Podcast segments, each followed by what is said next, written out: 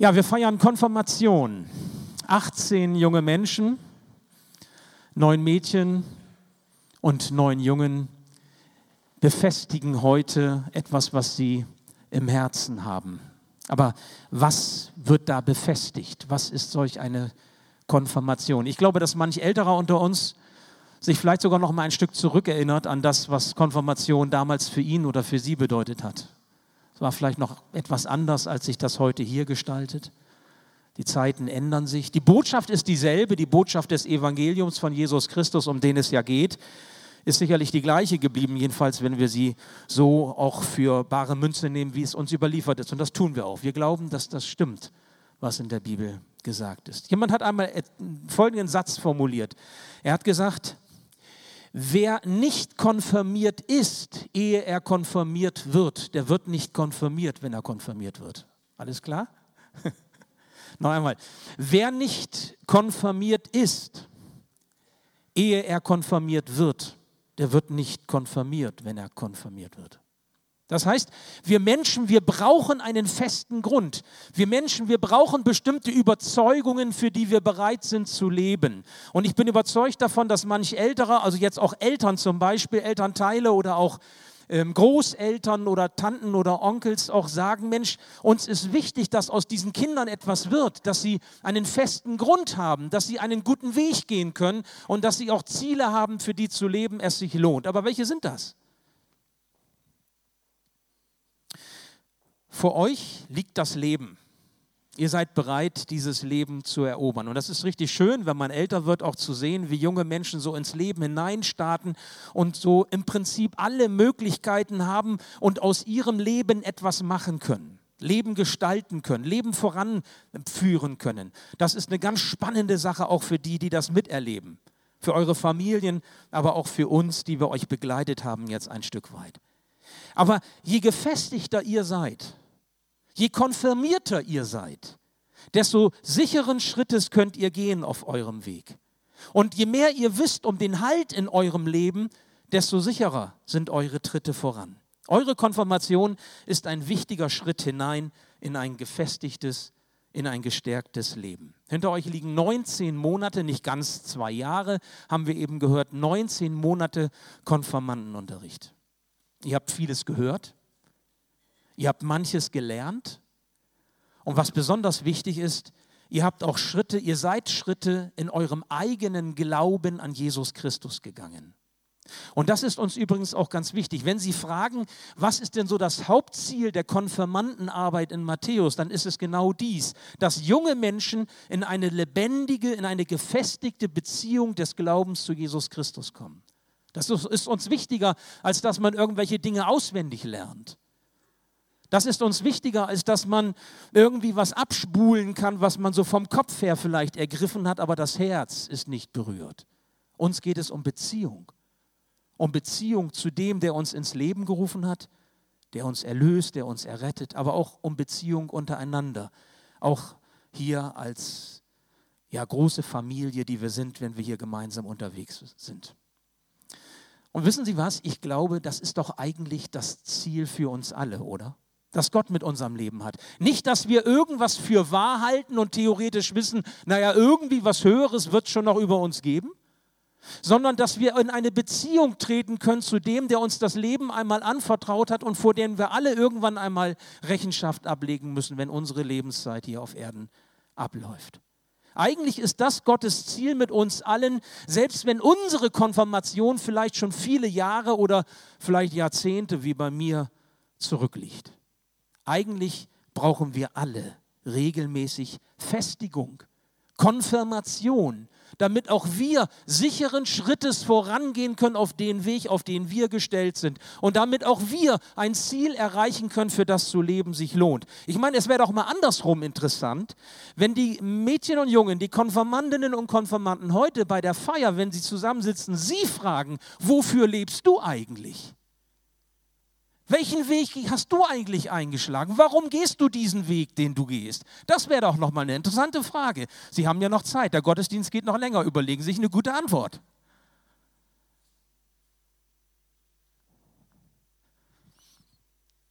Ein Junge kommt eines Tages zu seinem Vater und er bekennt ihm, dass er einen Fehler gemacht hat. Er hat etwas getan, was nicht gut war und das wusste er und er hat es bereut. Und der Vater sagt zu ihm, dass nun, jetzt wo er das zugegeben hat, wo er es bekannt hat, alles wieder gut sei und er sich keine Sorgen machen müsse. Und dann haben die beiden, eine Familie, die den, den Weg des Glaubens geht, haben die beiden miteinander gebetet. Und der Junge sagte im Gebet zusammen mit seinem Vater, Vater im Himmel, lass mich so groß und so stark werden wie mein Vater. Ich bitte dich darum, mir meine Fehler zu vergeben. Und wissen Sie, was dann passierte? Dann hat der Vater am Abend, als der Sohn schon längst im Bett lag, noch einmal für sich gebetet. Und was hat er gesagt? Er hat gesagt, Vater im Himmel, lass mich so klein und vertrauensvoll werden, wie mein Sohn es ist. Und ich glaube, hier drückt sich eine Spannung aus, in der wir auch stehen. Heute besonders an so einem Tag, wo man junge Menschen so ins Leben ein Stück entlässt, einen weiteren Schritt zum Erwachsenwerden getan hat.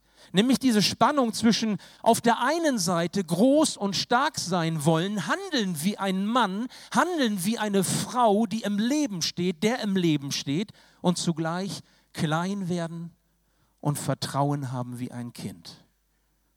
Und ich glaube, beides ist ganz wichtig und beides gehört, gerade wenn man den christlichen Weg geht, wenn man glaubt, zusammen. Was ist, wenn heute nicht nur diese jungen Menschen konfirmiert werden, sondern wir alle?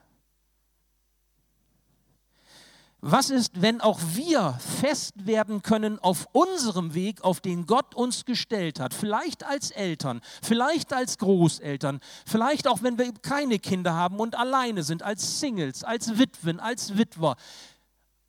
Wenn wir unseren Weg sehen und Gott möchte uns konfirmieren, möchte uns festigen, möchte uns stark machen. Jesus, das ist das, was man immer wieder hört, auch hier bei uns. Jesus ist der Grund. Jesus ist das Fundament, auf dem wir stehen. Jesus ist der Inhalt dessen, was wir glauben. Jesus ist das Ziel unseres Glaubens. Um ihn dreht sich alles. Um das mal ganz klar zu sagen, auch für das, wofür wir hier stehen, Christen sind ja nicht solche, die an irgendeinen Gott glauben, der sich da irgendwo oben versteckt und dem wir letztendlich, der Einzelne, letztendlich egal ist. Wir sind als Christen nicht auf einer religiösen Wanderschaft.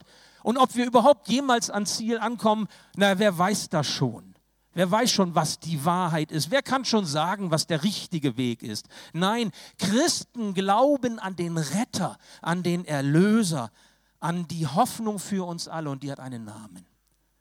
Jesus. Und dieser Glaube an Jesus, der hat ganz viel mit dem Jetzt zu tun. Wie sich Leben gestaltet, wie sich Leben ausprägt und hat auch ganz viel damit zu tun, wo wir hingehen. Nämlich ganz viel mit der Ewigkeit zu tun, die auf uns wartet. Victor Hugo sagte einmal, zu glauben ist schwer. Hm, das stimmt. Aber er sagte weiter, nichts zu glauben ist unmöglich. Ich weiß ja nicht, wer jetzt hier heute unter uns sitzt. Wer vielleicht sonst nicht so in Gottesdienste geht oder mit Kirche nicht so viel zu tun hat oder mit, mit Glauben nicht so viel zu tun haben will. Ich spreche mit vielen Menschen und ich erinnere mich, dass mancher mir gesagt hat, wissen Sie, Herr Pastor, ich glaube nicht wirklich. Ich glaube eigentlich gar nichts. Und überhaupt, ich bin auch kein Kirchgänger. Ich rede trotzdem gerne mit den Menschen. Ich besuche sie trotzdem gerne. Und ich setze mich auch gerne mit ihnen auseinander und ich respektiere und achte einen jeden, auch das, was er glaubt oder eben nicht glaubt. Aber soll ich Ihnen mal ganz ehrlich sagen, ich bin in vielen Jahrzehnten Pfarrtätigkeit jetzt eigentlich noch keinem Menschen begegnet, der an gar nichts glaubt. An gar nichts zu glauben ist eigentlich unmöglich. Ich behaupte, der Mensch ist nicht dafür geschaffen, an gar nichts zu glauben. Die Frage ist, woran glaubst du? Die Frage ist, welchen Weg gehst du zuversichtlich und sicheren Schrittes in deinem Leben? Frag das heute mal. Frag das mal. Dies darf eine Konfirmation sein, nicht nur für die 18 jungen Menschen, sondern dies darf heute eine Konfirmation sein, eine Befestigung auch für uns, die wir jetzt hier an diesem Gottesdienst teilnehmen. Es gibt ein Wort, das uns dabei leiten soll, beschäftigen soll in dieser Predigt, Johannes 14, 1 bis 9. Wir sehen es hier auf der Leinwand, wir bleiben einfach auch sitzen. Ich möchte uns diesen Text einmal vorlesen. Jesus hat gesagt, lasst euch durch nichts in eurem Glauben erschüttern. Vertraut auf Gott und vertraut auf mich. Im Haus meines Vaters gibt es viele Wohnungen. Wenn es nicht so wäre, dass es viele Wohnungen gäbe, hätte ich dann zu euch gesagt, dass ich dorthin gehe, um einen Platz für euch vorzubereiten? Und wenn ich einen Platz für euch vorbereitet habe, werde ich wiederkommen und euch zu mir holen, damit auch ihr dort seid, wo ich bin. Den Weg, der dorthin führt, wo ich hingehe, kennt ihr ja.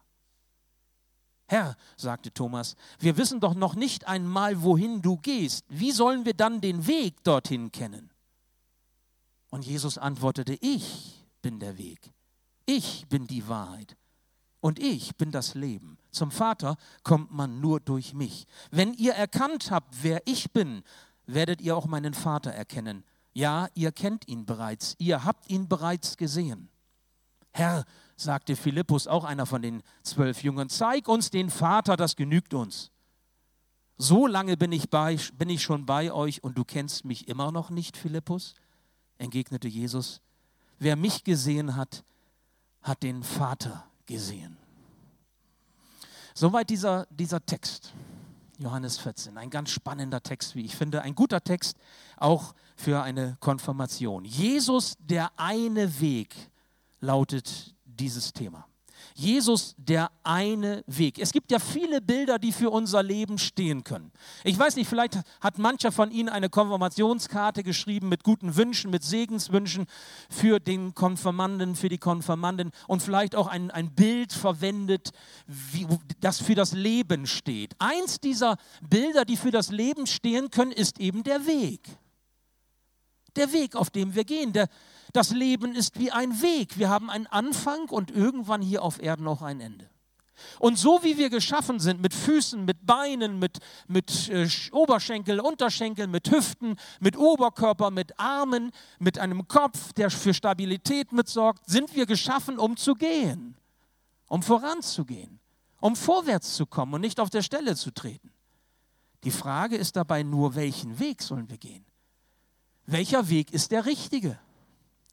Welchen Weg wir einschlagen, liebe Gemeinde, hängt wiederum davon ab, welches Ziel wir vor Augen haben. Ist doch klar, wenn du dein Navi programmierst auf dem Smartphone oder im Auto, Navigationssystem, dann gibst du eine Adresse ein und die Adresse ist das Ziel. Und das Auto, also das Navigationssystem, führt dich hin zu diesem Ziel. Ohne Adresse wirst du keinen Weg finden, weil du kein Ziel vor Augen hast. Das hängt miteinander zusammen, Ziel und Weg. Lesen wir in der Bibel, dann erkennen wir, der Schöpfergott, der, der uns ins Leben gerufen hat, euch und uns alle, der lässt uns über unser Lebensziel nicht im Ungewissen. Also wenn jemand denkt, ja, wer kann denn schon sagen, was das Ziel ist? Gott sagt in seinem Wort ganz klar, was das Ziel für unsere Leben ist. Wofür er uns geschaffen hat. Wofür er dich in die, dieses Leben hineingerufen hat. Wofür er die jungen Menschen ins Leben hineingestellt hat, die heute hier eingesegnet werden. Er sagt, dass das Ziel die ungetrübte Gemeinschaft mit ihm in Ewigkeit ist. Er möchte mit uns die Ewigkeit verbringen. Das Ziel unseres Lebens ist die Ewigkeit bei Gott. Oh. Ich weiß gar nicht, ob das jeder von uns so sieht. Was ist das Ziel unseres Lebens? Was ist das Ziel Ihres Lebens, deines Lebens, meines Lebens? Wofür sind wir geschaffen? Wofür sind wir da? Ich glaube, wenn wir das mal zusammentragen würden, die Ansichten darüber, würde das ein Riesenberg werden, so verschieden wie wir sind. Unsere Geschichte, wie wir geworden sind, unsere Ideologien, unsere Einstellung, da kommt sicherlich manches zusammen. Wofür sind diese jungen Menschen geschaffen? Wofür sind wir geschaffen? Ich meine, wenn man in die Bibel hineinschaut, da war das am Anfang ja alles noch ganz gut. Das hat ganz gut geklappt. Das war eine runde Sache. Adam und Eva, so dieses Bild auch für die ersten Menschen, die ersten Menschen, die Gott geschaffen hat. Paradies nennen wir das. Genau Mancher wünscht sich ja das Paradies auf Erden. Eine paradiesische Familie haut meistens nicht so hin. Gibt immer irgendwelche Ausreißer, irgendwelche Schicksalsschläge, die dazwischen kommen. Man hat so bestimmte Bilder vom Leben, die wir anstreben. Ob wir sie erreichen können, ist eine ganz andere Frage. Schaut man in die Bibel hinein, ja, da gab es diesen Anfang, da war alles, da hat noch alles gepasst. Sogar Mann und Frau haben zusammengepasst. Also so ganz und gar, Körper, Seele, Geist. Man hat sich verstanden, ohne vielleicht sogar Worte zu machen. Man war eins. Darum wird ein Mann Vater und Mutter verlassen, an seiner Frau hängen und die zwei werden eins sein, heißt es im ersten Buch Mose. Ja, aber dann kam die Sünde dazwischen. Dieses Misstrauen Gott gegenüber. Die Sünde, die im Grunde zerschneidet, was zusammengehört. Nicht nur im Blick auf Beziehung Mensch-Gott, sondern auch im, im, Blick auf die Beziehung unter den Menschen. Wenn man weiterschaut, was ist denn passiert nach diesem Paradies, dann kommt die Geschichte mit Kain und Abel, zwei Brüder, die sich so richtig in die Klamotten hatten dass einer sogar mit dem Leben bezahlen musste. Ja, das ging so richtig menschlich zu. Richtig so, wie es tatsächlich auch passieren kann, auch in unserem Umfeld. Wissen Sie, im Blick auf den Weg, seitdem diese Sünde dazwischen gekommen ist, gibt es eben nicht mehr nur noch dieses eine Ziel, für das wir geschaffen sind, sondern es gibt die verschiedensten Ziele, die uns vor Augen gestellt werden und nach denen wir dann auf einmal trachten, statt auf das eine Ziel zu schauen, für das wir geschaffen sind. Das verlieren wir aus dem Blick und das hat fatale Folgen. Denn wenn ich nicht mehr weiß, was der Weg ist, dann weiß ich nicht, was das Ziel ist. Oder andersrum, wenn ich nicht weiß, was das Ziel ist, dann weiß ich auch nicht, was der richtige Weg dorthin ist. Und das ist das Problem. Das ist das Problem, dass die meisten Menschen um uns herum so leben, als wäre die Zeit hier auf Erden alles, was sie haben. Und wenn ich so denke und meine 70, 80, 90 Jahre, wenn es hochkommt, ist das, was ich habe, dann muss ich versuchen, alles hineinzupacken in diese Zeit. Möglichst erfolgreich sein. Möglichst viel ansammeln. Möglichst angesehen sein. Möglichst gut durchkommen. Möglichst gesund bleiben. Möglichst fit bleiben. Alt werden wollen sie alle, nur alt sein nicht. Sie kennen diesen Spruch. Und dann versuche ich die Zeit zu komprimieren und versuche irgendwie das Beste draus zu machen. Aber als Ebenbilder Gottes. Und so heißt es, Gott schuf den Menschen als Mann und Frau und er schuf sie als sein Abbild. Als Ebenbilder Gottes sind wir für die Ewigkeit geschaffen. Für die Ewigkeit. Und das Leben, das uns gegeben ist, das uns anvertraut ist, ist nicht alles. Was Gott mit uns vorhat, das geht über unser Ende auf Erden hinaus. Die Seele, das, was das Leben an sich ausmacht in uns, ist unsterblich, ist ewig. Was zurückbleibt, ist die Hülle. Das wissen wir, wenn wir älter werden, dann können wir das so sagen. Der Tod ist nicht das Ende, sondern der Tod ist wie eine offene Tür. Ja, die Frage ist nur, wohin? Nein.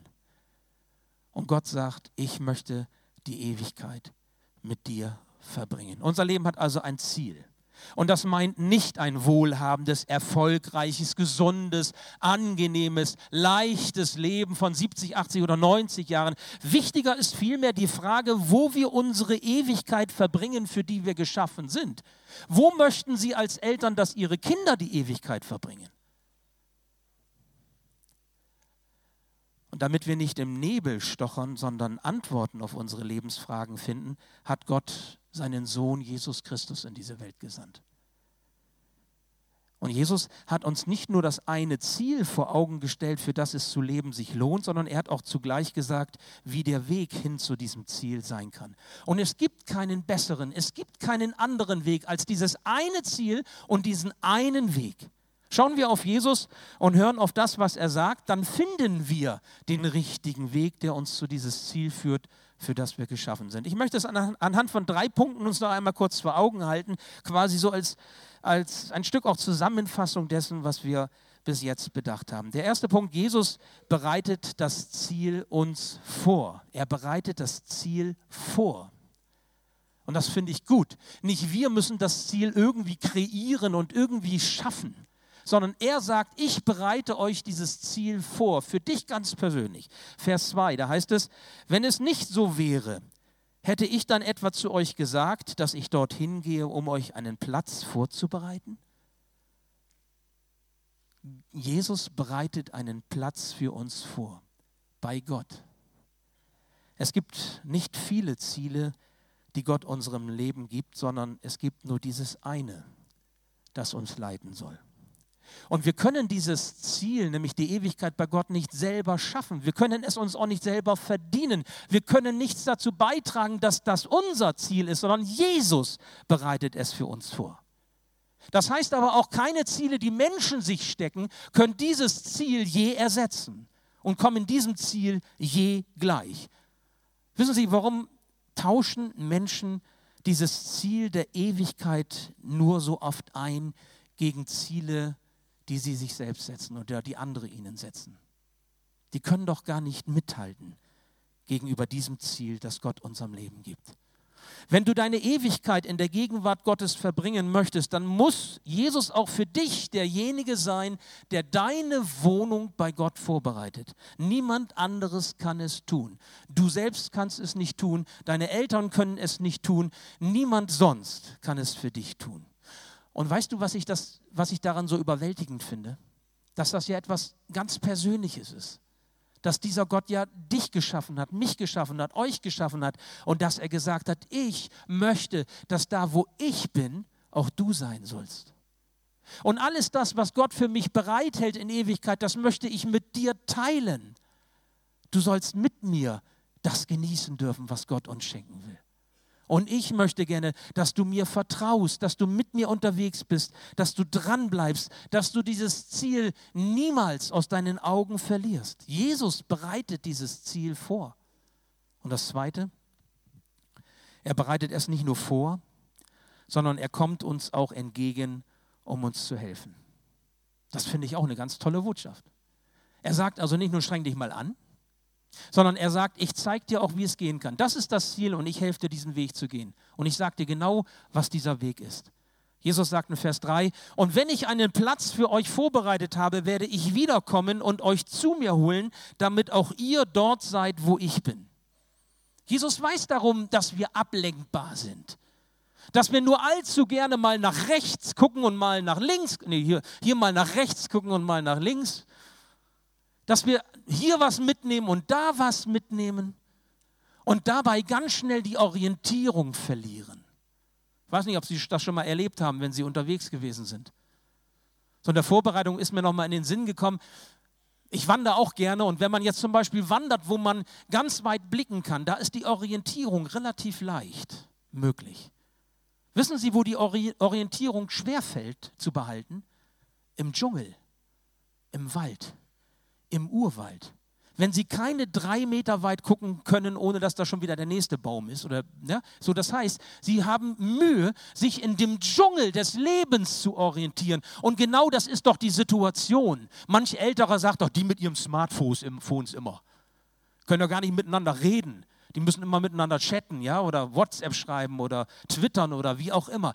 Wir leben in einer Zeit des Dschungels, der Globalisierung, der Technisierung, der Individualisierung. Das bedeutet, wir haben so viele Einflüsse, die uns lenken, die uns ablenken, die uns bewegen, die etwas in Frage stellen. Man will dazugehören, man möchte dabei sein.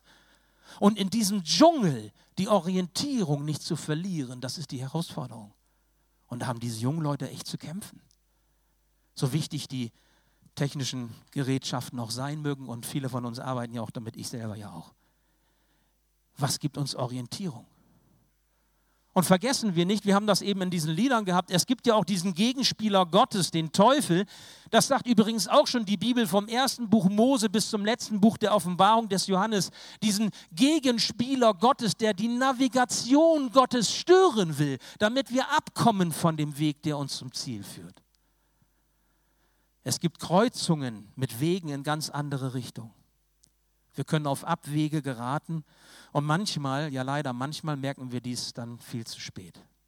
Jesus sagt nicht, streng dich an, du weißt doch Bescheid, streng dich an, du hast das im Konfus gehört. Haben das nicht Mama und Papa dir schon gesagt? Er macht keine Vorhaltungen, warum machst du das schon wieder so, warum hast du nicht aufgepasst, sondern was sagt Jesus? Er kommt uns mit seiner Hilfe entgegen. Er kommt uns entgegen, um uns zurückzuholen auf einen guten Weg.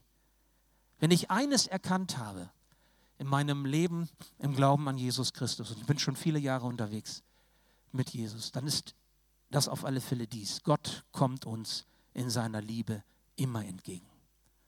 Er kommt mir immer entgegen. Er wartet nicht darauf, dass ich zu ihm komme und ihn dann irgendwann finde, sondern er macht den ersten Schritt und er kommt auf mich zu. Er kommt auf uns zu. Wissen Sie was? Das ist doch eine frohmachende Botschaft. Sonst hätten wir doch kaum eine Chance. Also Jesus bereitet die Wohnung vor. Jesus kommt uns entgegen. Und das dritte zum Schluss, Jesus allein ist der Weg zu Gott. In Vers 6 heißt es, ich bin der Weg, sagt Jesus, ich bin die Wahrheit und ich bin das Leben. Zum Vater kommt man nur durch mich. Ich möchte schließen mit diesem Gedanken. Ganz bewusst so am Ende. Es ist weder egal, auf welchem Weg wir unterwegs sind, noch ist es egal, welches Ziel wir vor Augen haben. Und genauso entscheidend ist, dass wir das Evangelium, diese frohmachende Botschaft von Jesus Christus persönlich annehmen. Denn Jesus allein ist der Weg zu Gott. Wer Jesus hat oder wen Jesus hat, der hat den Weg und das Ziel. Ich weiß, dass dies in unserer Welt oft geleugnet wird. Ihr werdet auch im Laufe eures Lebens, liebe Konfirmandinnen und Konfirmanden, Menschen treffen, die euch sagen, ah, man muss das doch nicht übertreiben. Warum denn immer nur Jesus, Jesus? Es gibt auch andere Religionen, es gibt andere Wege. Wer kann denn für sich die Wahrheit gepachtet haben? Wer kann denn sagen, das ist der Weg? Das ist doch überhaupt nicht tolerant. Es wird Menschen in eurem Umfeld geben, liebe Konfirmandinnen und Konfirmanden, die werden sich auflehnen gegen diesen Absolutheitsanspruch, den Jesus für sich beansprucht. Ich bin der Weg, ich bin die Wahrheit, ich bin das Leben. Doch was ist, liebe Gemeinde, wenn es nur dieses eine Ticket für den Himmel gibt? Was ist, wenn Gott allen Menschen den Himmel aufgeschlossen hat in Jesus, aber Jesus diesen Schlüssel anvertraut hat? Dann brauchen wir Jesus dann brauchen wir Jesus. Und eben das behauptet Jesus selbst von sich. Ich bin der Weg, die Wahrheit und das Leben. Niemand kommt zum Vater als nur durch das Vertrauen zu mir. Und wissen Sie, Jesus ist der Einzige, dem ich das abnehme. Jesus ist der Einzige, meine ich, der das sagen darf. Denn Jesus ist diesen Weg bis zum Tode am Kreuz gegangen, um zu unserer Schuld und Sündenvergebung zu sterben, als der, der es nicht verdient hat, für uns, die wir es verdient haben. Jesus ist der Einzige, der diesen Weg in den Tod hineingegangen ist, um uns erlösen zu können, weil wir uns selbst nicht erlösen können. Und kein anderer kann für uns die Erlösung erwirken, als allein der, den Jesus, den Gott selbst dafür bestimmt hat, seinen Sohn Jesus. Jesus allein ist die Rettung. Und zum Zeichen, dass er uns dieses Heil schenkt, ist er von den Toten wieder auferstanden. Und jeder, der sein Herz für Jesus öffnet, der Ja sagt zu Jesus, der wird beschenkt mit ewigem, unverlierbarem Leben. Für uns alle, die wir an ihn glauben, ist Jesus zum Vater zurückgekehrt. Wozu? Um die Wohnung für uns zu bereiten, um uns dann zu sich zu holen und er kommt uns entgegen, dass wir auf diesem Weg bleiben und das Ziel nicht aus dem Blick verlieren. Ihr lieben Konfirmanden, ich habe gelernt, dem Wort Gottes mehr zu vertrauen als dem Wort von Menschen. Ich habe sogar erfahren, dass ich ihm mehr vertrauen kann als dem, was ich erkenne und was ich für richtig erachte. Und ich möchte euch und ich möchte Sie alle, auch als Eltern, als Familien, als Gemeinde, möchte ich Sie ermutigen, heute von Gott selbst gefestigt zu werden. Also quasi konfirmiert zu werden. Nicht nur die, die 18, sondern wir alle. Dass wir beten wie der Sohn zu Beginn. Herr, mach du mich stark, mach du mich fest, wie mein Vater es ist. Und dass wir zugleich beten, wie der, wie, der, wie der Vater gebetet hat, mach du mich kindlich und vertrauensvoll, wie es mein Sohn mir vorgemacht hat. Ich spreche jetzt gleich ein Gebet, das wir hier vorne auf der Leinwand sehen. Du kannst es schon mal einblenden, André. Und ich glaube, wenn man dieses Gebet spricht, dann braucht man den Mut, von dem der Sohn geredet hat, und man braucht das Vertrauen, von dem der Vater geredet hat. Mut und Vertrauen. Und ich lade dich ein, euch Konfirmanden, aber auch uns alle als Gemeinde, dieses Gebet zu unserem Gebet zu machen. Ich lade Sie ein, dieses Gebet lade euch ein, dieses Gebet laut mitzusprechen. Ich werde es Satz für Satz vorsprechen und dann kannst du es nachsprechen und zu deinem Gebet machen. Und damit befestigst du etwas.